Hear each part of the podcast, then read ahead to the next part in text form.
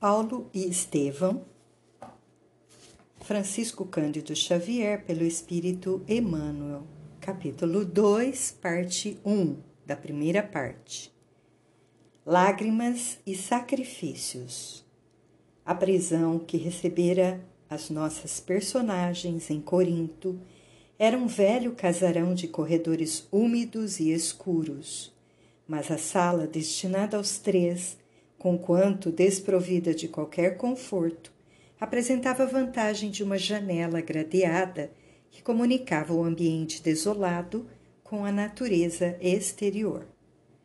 Jochedeb estava cansadíssimo e, servindo-se do manto que apanhara ao acaso ao retirar-se, Gesiel improvisou-lhe um leito sobre as lajes frias o velho, atormentado por uma aluvião de pensamentos, descansava o corpo dolorido, entregue a penosas meditações sobre os problemas do destino humano. Sem saber externar suas dores pungentes, engolfa, engolfara-se em angustioso mutismo, evitando o olhar dos filhos. Gesiel e Abigail aproximaram-se da janela, segurando-lhe as grades inflexíveis e abafando com dificuldade a justa inquietação. Ambos olharam instintivamente o firmamento, cuja imensidade sempre resumiu a fonte das mais ternas esperanças para os que choram e sofrem na terra. O jovem abraçou a irmã com imensa ternura e disse comovido: Abigail, lembras-te de nossa leitura de ontem? Sim, respondeu ela com a ingênua serenidade dos seus olhos negros e profundos. Tenho agora a impressão de que os escritos nos davam uma grande mensagem, pois nosso ponto de estudo foi justamente aquele em que Moisés contemplava de longe a terra da promissão sem poder alcançá-la. O rapaz sorriu satisfeito por sentir-se identificado nos seus pensamentos e confirmou: Vejo que estamos de perfeito acordo. O céu, esta noite, oferece-nos a perspectiva de uma pátria luminosa e distante. Lá, continuava apontando os embora estrelado, organiza Deus os triunfos da verdadeira justiça, dá paz aos tristes, conforto aos desalentados da sorte. Certamente a nossa mãe está com Deus, esperando por nós. Abigail mostrou-se muito impressionada com as palavras do irmão e acentuou: Estás triste? Ficaste agastado com o proceder de nosso pai? De modo algum, atalhou o moço, afagando-lhe os cabelos. Estamos em experiências que devem ter a melhor finalidade para nossa redenção, porque de outro modo Deus não nos mandaria. Não nos aborreçamos com o pai, tornou a jovem.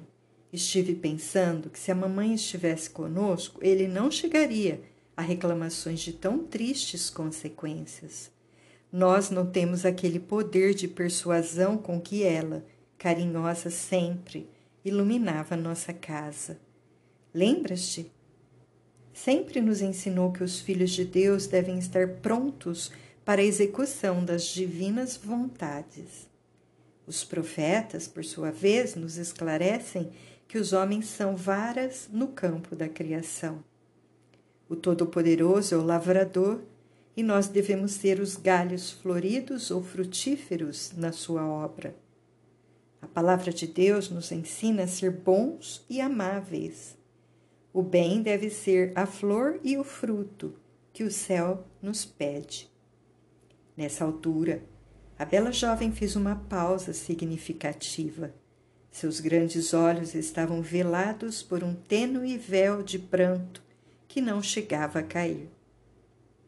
Entretanto, continuou ela, emocionando o irmão carinhoso, sempre desejei fazer algum bem, sem jamais o conseguir.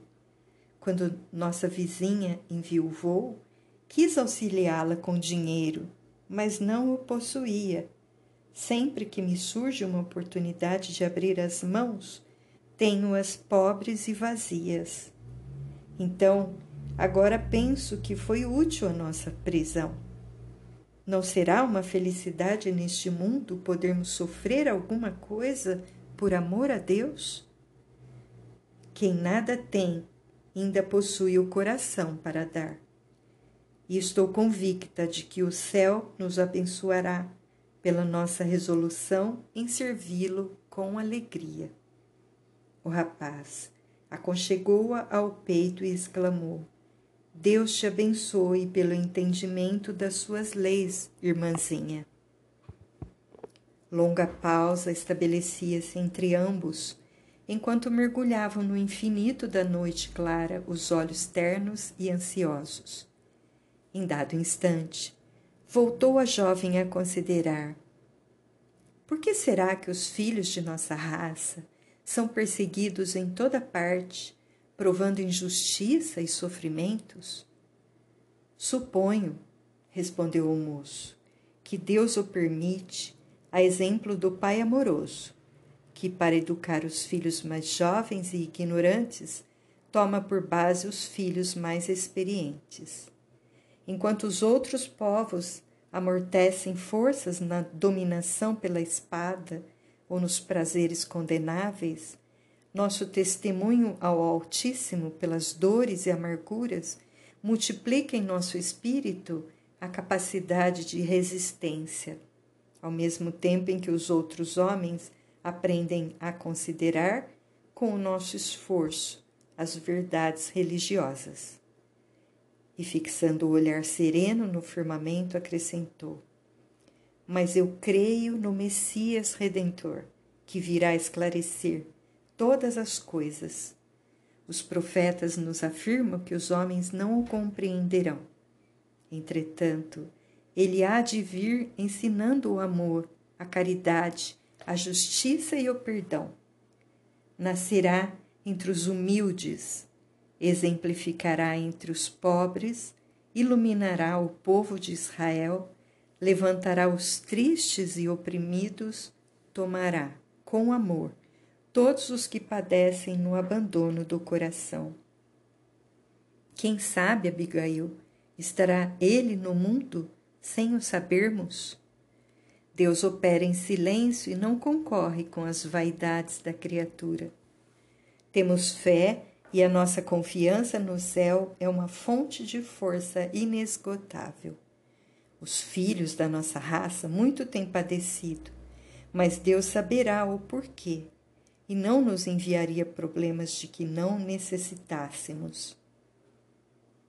A jovem pareceu meditar longamente e obtemperou depois de alguns instantes.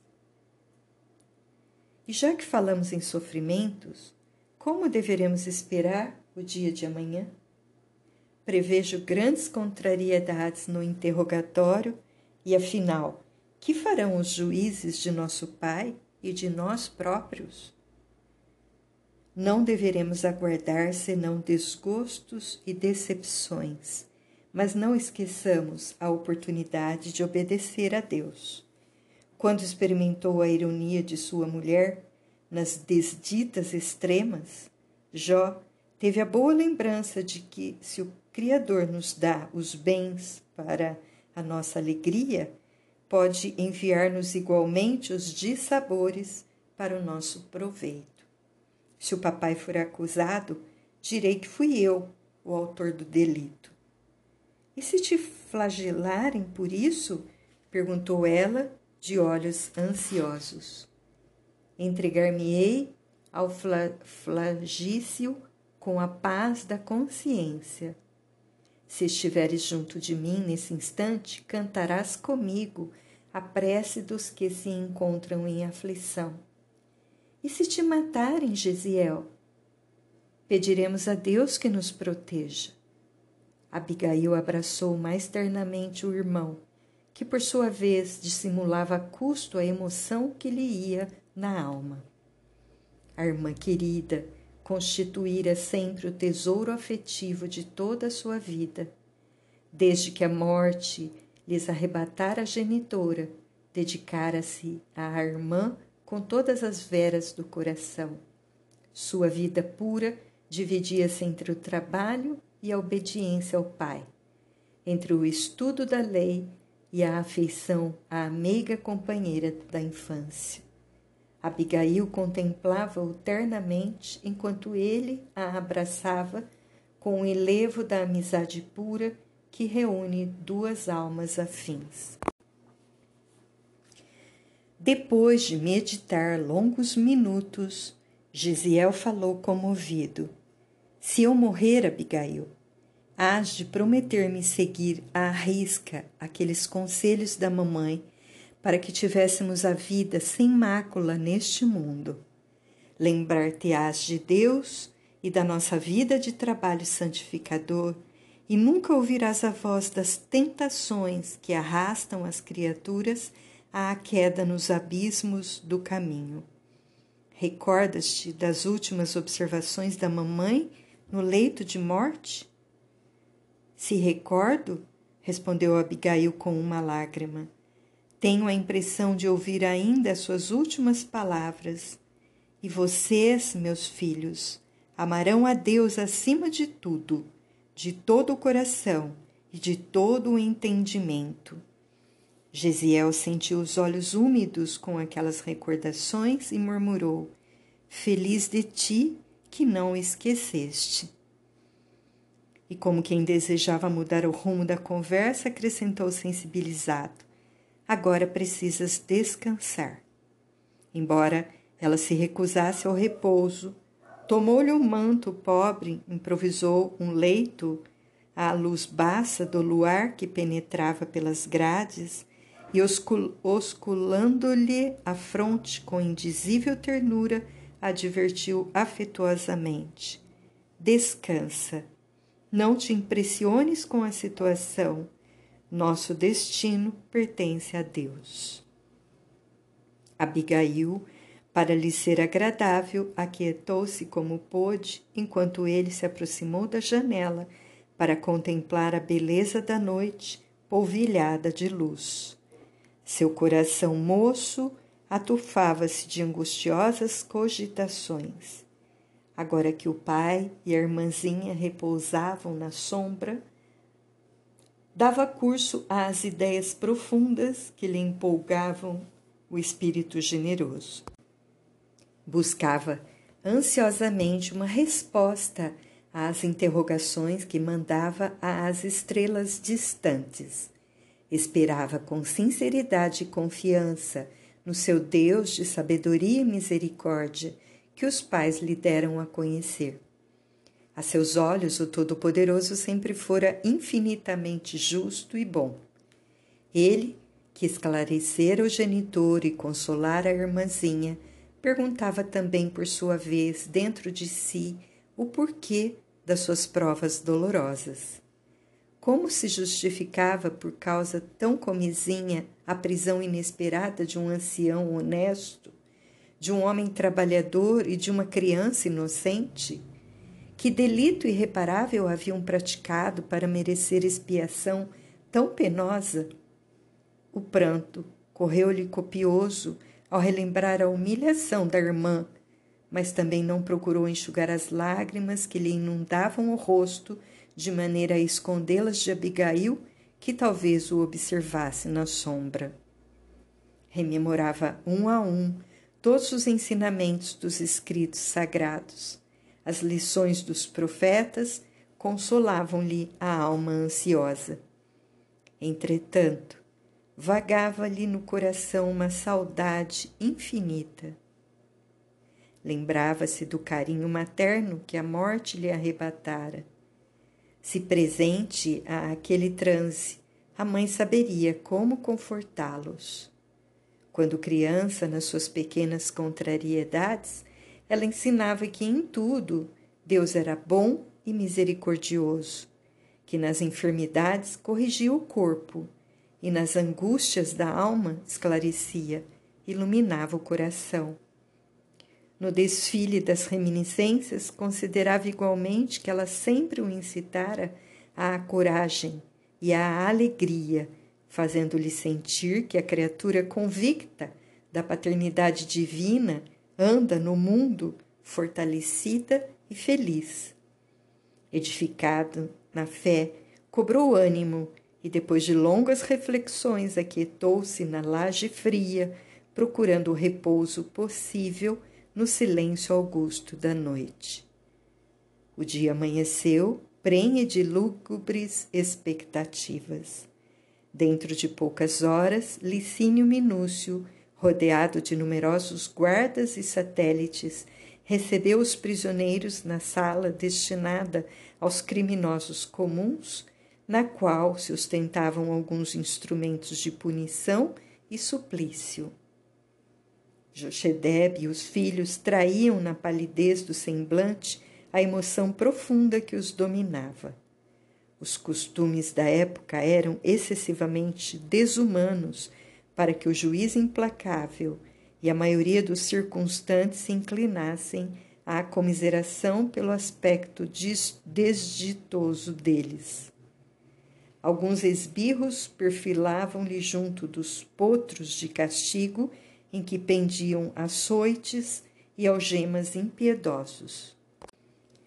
Não houve interrogatório nem depoimento de testemunhas, como seria de esperar, antes de providências tão odiosas e chamado rudemente pela voz metálica do legado, o velho judeu aproximou-se vacilante e trêmulo.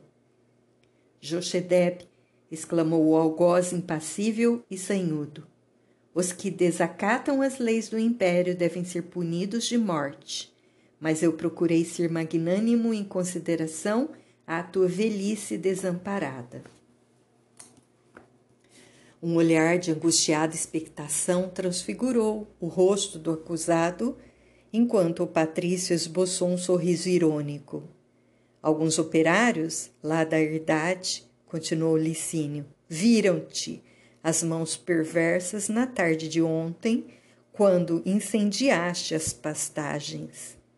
Esse ato redundou em sérios prejuízos para os meus interesses além de ocasionar males talvez irreparáveis à saúde de dois servos muito prestimosos. Como nada tens de teu para compensar o dano causado, receberás o justo corretivo em flagelações, para que nunca mais venhas a erguer tuas garras de abutre contra os interesses romanos. Sob o olhar angustiado e lacrimoso dos filhos, o velho israelita ajoelhou-se ajoelhou-se e murmurou: Senhor, por piedade. Piedade? berrou Minúcio com rispidez. Cometes um crime e imploras favores? Bem se diz que a tua raça se compõe de vermes asquerosos e desprezíveis. E designando o trono, o tronco, disse friamente a um dos sequazes: Pessênio, havia-te vergasta-o vinte vezes. Ante a muda aflição dos jovens, o respeitável ancião foi solidamente algemado. O castigo ia começar, quando Gesiel, rompendo a expectativa geral, aproximou-se da mesa e falou com humildade: Questor ilustríssimo, perdoai minha covardia de haver calado até agora Asseguro-vos, porém, que meu pai está sendo acusado injustamente. Fui eu quem incendiou os terrenos de vossa propriedade, perturbado pela sentença de confisco exarada contra nós. Dignai-vos, pois, libertá-lo e dar-me a mim a merecida punição. Aceitá-la-ei de bom grado. O patrício teve um lampejo de surpresa nos olhos frios que se caracterizavam por mobilidade extrema, e acentuou: Mas não auxiliaste os meus homens a salvar uma parte das termas? Não fostes o primeiro a medicar o filho? Assim fiz, levado pelo remorso, ilustríssimo, retrucou o rapaz, ansioso por isentar o pai do suplício iminente. Quando vi a extensão do fogo comunicando-se às árvores, temi as consequências do ato praticado, mas agora confesso ter sido o seu autor. Nesse ínterim, receoso pela sorte do filho, Jochedeb exclamou, intimamente atormentado: Gesiel, não te inculpes por uma falta que não cometeste. Mas, pontilhando as palavras com extrema ironia, o legado replicou, dirigindo-se ao moço hebreu: Está bem. Poupei-te até agora, baseado nas falsas informações que me deram a teu respeito. Contudo, terás também o teu quinhão de disciplina indispensável. Teu pai pagará pelo crime em que foi visto de maneira inegável, e tu pagarás pelo que confessaste espontaneamente. Colhido de surpresa pela decisão que não esperava, Gesiel foi conduzido ao poste de tortura em frente da angústia paterna. A seu lado postou-se o companheiro de Pessênio, que o atou sem piedade aos elos de bronze e as primeiras vergastadas começaram a lamber-lhe o dorso, impiedosas, isócronas. Uma, duas, três. Josedeb revelava profunda debilidade, vendo-se-lhe o peito a arfar penosamente, ao passo que o filho demonstrava tolerar o suplício com heroísmo e nobre serenidade. Ambos, de olhos fixos em Abigail, que os contemplava excessivamente pálida, entremostrando nas lágrimas ardentes que derramava o cruciante martírio do seu espírito afetuoso. A punição terrível ia quase a meio quando um mensageiro entrou no recinto e, em voz alta, anunciou ao legado em tom solene: Ilustríssimo! portadores de vossa casa participam que o servo Rufilho acaba de falecer. O cruel Patrício franziu o sombrolho.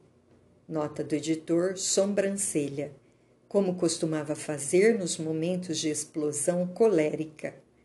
Sentimentos rancorosos lhe afloraram à face que a perversidade do egoísmo exacerbado vincara de traços indeléveis.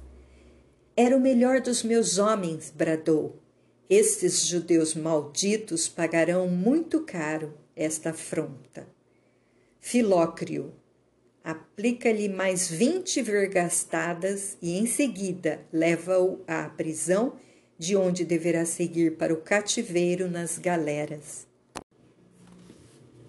Entre as pobres vítimas e a jovem aflita, trocou-se um olhar de significação intraduzível.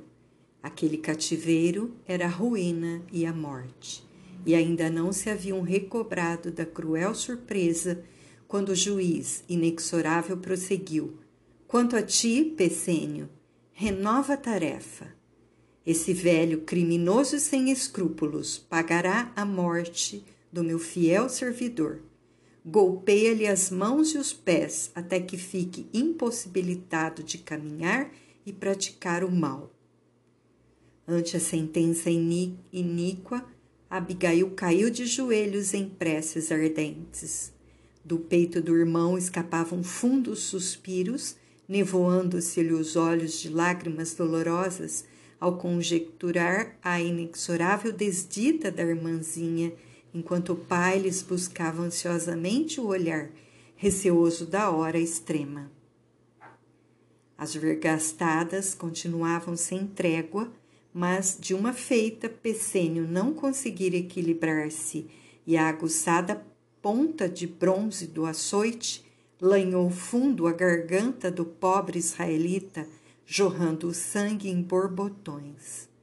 Os filhos compreenderam a gravidade da situação e entreolharam-se ansiosos. Em preces de sublimado fervor, Abigail dirigia-se a Deus, a aquele Deus terno e amoroso que sua mãe lhe ensinara a adorar. Filócrio concluíra a sua empreitada. A fronte de Gesiel erguia-se a custo, exibindo pastoso suor tisnado de sangue. Os olhos fixavam-se na irmã muito amada, mas em todo o seu aspecto deixava transparecer profunda fraqueza que lhe anulava as últimas resistências. Incapaz de definir os próprios pensamentos, Abigail repartia sua atenção angustiada com o pai e o irmão. Todavia, em breves instantes, ao fluxo incessante do sangue que corria abundante, Josedeb, Jochedeb deixou pender para sempre a cabeça alvejada de cabelos brancos. O sangue alagara as vestes e empastava-se-lhe nos, nos pés. Sob o olhar cruel do legado, ninguém ousou articular palavra. Apenas o açoite, cortando o ambiente morno da sala, quebrava o silêncio, num silvo singular, mas notaram que do peito da vítima ainda se escapavam palavras confusas, das quais sobressaíam as carinhosas expressões: Meus filhos, meus queridos filhos. A jovem talvez não pudesse compreender que chegara o momento decisivo mas Gesiel, não obstante o terrível sofrimento daquela hora, tudo compreendeu e, num esforço profundo, gritou para a irmã: Abigail, papai está expirando. Tem coragem, confia. Não posso acompanhar-te na oração, mas faze por todos nós a prece dos aflitos. Dando mostras de fé invejável em tão amarguradas circunstâncias, a jovem, de joelhos, fixou longamente o velho pai, cujo peito já não arfava. Depois, erguendo os olhos ao alto, começou a cantar com voz trêmula, porém harmoniosa e cristalina. Senhor Deus, Pai dos que choram, dos tristes, dos oprimidos, fortaleza dos vencidos, consolo de toda dor. Embora a miséria amarga dos prantos de nosso erro, deste mundo de desterro, clamamos por vosso amor. Nas aflições do caminho, na noite mais tormentosa, vossa fonte generosa é o bem que não secará. Sois em tudo a luz eterna, da alegria e da bonança, nossa porta de esperança que nunca se fechará. Suas expressões vocais enchiam o ambiente de sonoridade indefinível. O canto semelhava-se mais a um gorjeio de dor de um rouxinol que cantasse ferido em uma alvorada de primavera. Tão grande, tão sincera se lhe revelava a fé no Todo-Poderoso, que a sua atitude geral era de uma filha carinhosa e obediente, comunicando-se com o pai, silencioso e invisível. O pranto perturbava-lhe a voz trêmula, mas repetia com desassombro a prece aprendida no lar, com a mais formosa expressão de confiança no Altíssimo.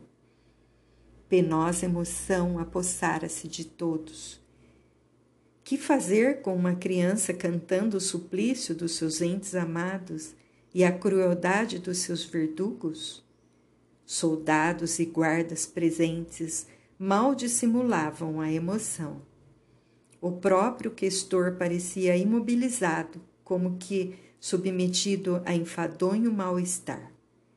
Abigail, estranha a perversidade das criaturas, suplicando o amparo do Onipotente, não sabia que o cântico era inútil à salvação dos seus, mas que despertaria a comiseração pela sua inocência, ganhando-lhe assim a liberdade.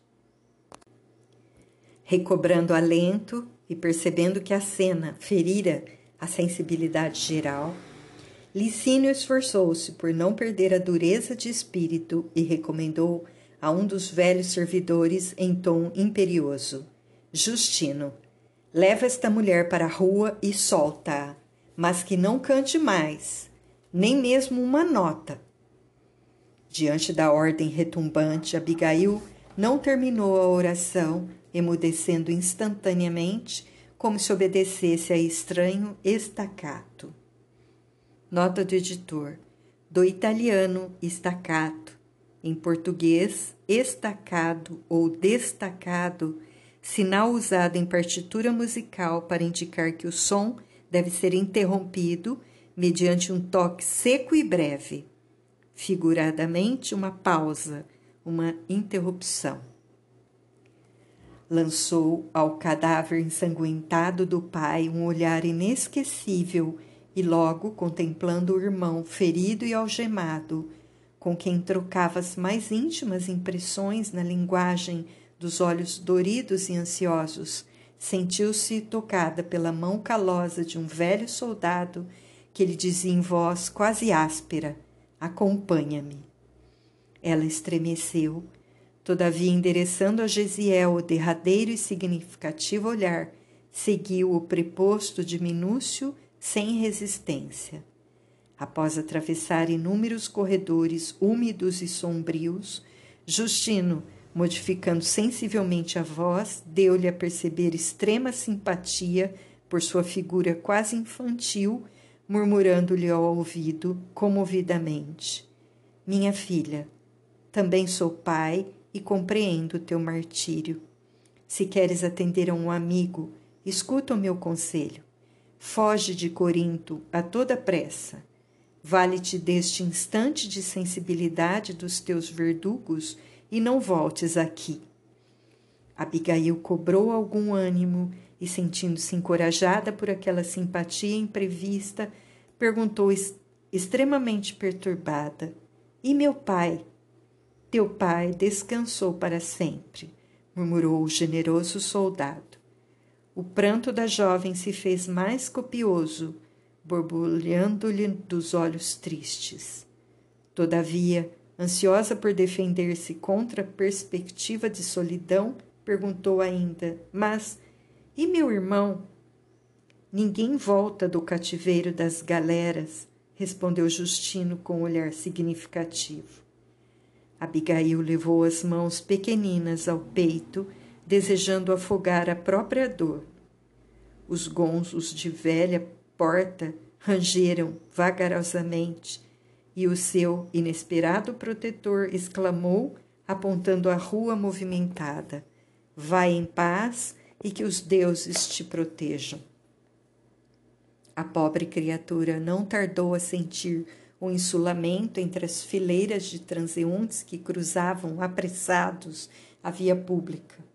Habituada aos carinhos domésticos, no lar onde o idioma paterno substituía a linguagem das ruas, sentiu-se estranha no meio de tantas criaturas inquietas, assoberbadas de interesses e preocupações materiais.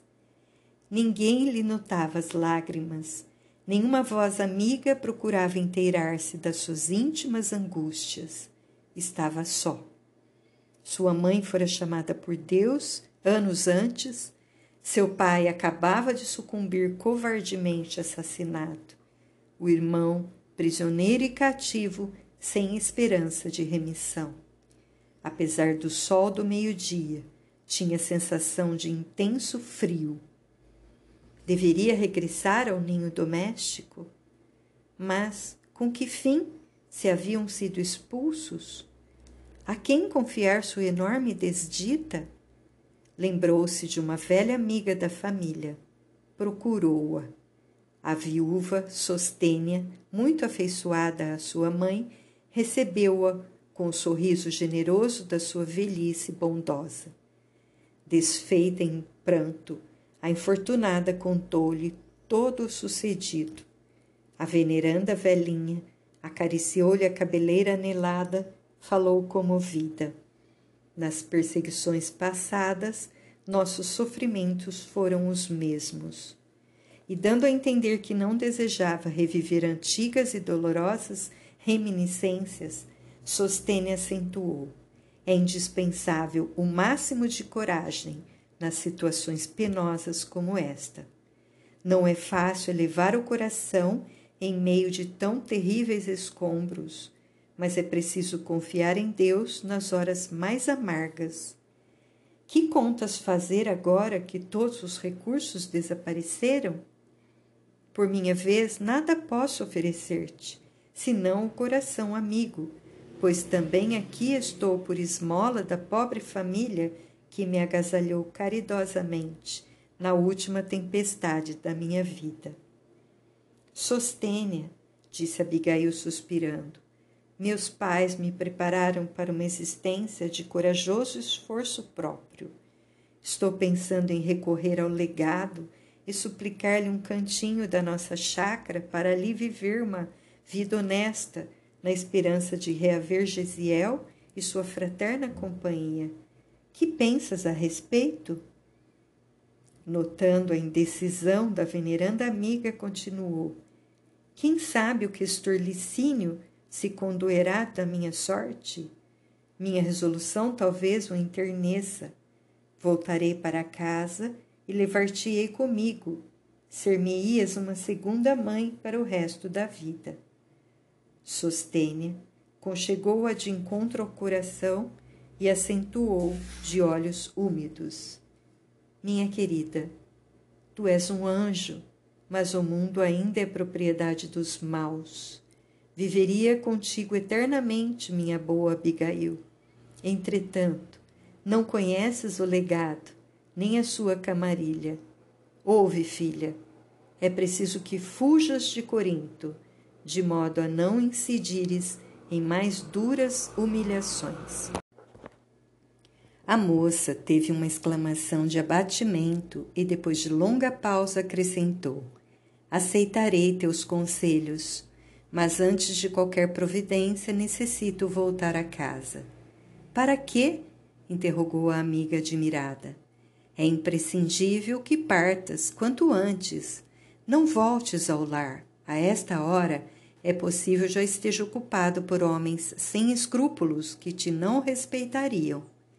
Convém-te uma atitude de sincera fortaleza moral, pois vivemos uma época em que necessitamos fugir da perdição, como Ló e seus familiares, correndo o risco de sermos transformados em estátua inútil se olharmos para trás. A irmã de Gesiel bebia-lhe as palavras com dolorosa estranheza em face do imprevisto da situação. Passado um momento, Sostênia levou a mão à fronte, como a recordar uma providência oportuna, e falou com animação. Lembra-te de Zacarias, filho de Hanã, aquele amigo da estrada de Sencreia? Ele mesmo. Fui informada de que, em companhia da esposa, prepara-se para deixar definitivamente a Acaia por haver sido assassinado pelos romanos irresponsáveis nestes últimos dias o seu único filho. Confortada por ardente esperança, concluía com ansiedade: Corre à casa de Zacarias. Se ainda o encontrares, fala-lhe em meu nome, pede-lhe acolhimento. Ruth é um coração generoso e não deixará de estender-te as mãos generosas e fraternais. Sei que ela te receberá com afagos maternos. Abigail tudo ouvia, parecendo indiferente à própria sorte, mas Sostênia fê-la considerar a necessidade do recurso e, decorridos minutos de consolações recíprocas, a jovem, sob o calor causticante das primeiras horas da tarde, pôs-se a caminho para Sencreia, dando a impressão de um autômato que vagava na estrada a que vários veículos e inúmeros pedestres imprimiam considerável movimento. O porto de Sencreia ficava a certa distância do centro de Corinto, situado de maneira a servir as comunicações com o Oriente. Seus bairros populosos estavam cheios de famílias israelitas fixadas de longa data nas regiões da Acaia ou em trânsito para a capital do império e adjacências. A irmã de Gesiel chegou à casa de Zacarias dominada por terrível abatimento. Aliado à vigília da última noite e às angústias do dia, penoso cansaço físico lhe agravava os desalentos. Pernas trôpegas, a relembrar o pai morto e o irmão prisioneiro, não reparava em si própria, no mísero estado do seu organismo enfermo e desnutrido. Somente ao defrontar a modesta morada do amigo, verificou que a febre começava a devorar-lhe as entranhas, obrigando-a a refletir nas suas dolorosas necessidades. Zacarias e Ruth, sua mulher, atendendo ao chamado, receberam-na espantados e aflitos. Abigail! O grito de ambos revelava grande surpresa com o aspecto da jovem despenteada, face esfogueada, olhos fundos e vestes em desalinho. A filha de Jochedeb, perturbada pela fraqueza e pela febre, rojou-se aos pés do casal, exclamando em tom lancinante: Meus amigos, tende piedade do meu infortúnio. Nossa boa sostênia lembrou-me vosso afeto no transe doloroso por que passo. Eu, que já não tinha mãe, tive hoje meu pai assassinado e Gesiel escravizado sem remissão. Se é verdade que partireis de Corinto, levai-me por compaixão em vossa companhia. Abigail abraçava-se agora a Ruth ansiosamente, enquanto a amiga acarinhava entre lágrimas. Soluçante, a jovem relatou os fatos da véspera e os tristes episódios daquele dia. Zacarias, cujo coração paterno acabava de sofrer tremendo golpe, abraçou-a com afeto e amparou-a sensibilizado exclamando solícito: Dentro de uma semana voltaremos à Palestina. Ainda não sei bem onde vamos, onde vamos fixar, mas nós, que perdemos o filho querido, teremos em ti uma filha estremecida. Acalma-te. Irás conosco, serás nossa filha para sempre. Incapaz de traduzir seu jubiloso agradecimento, atormentada pela febre alta. A jovem ajoelhou-se em pranto, procurando externar sua gratidão carinhosa e sincera.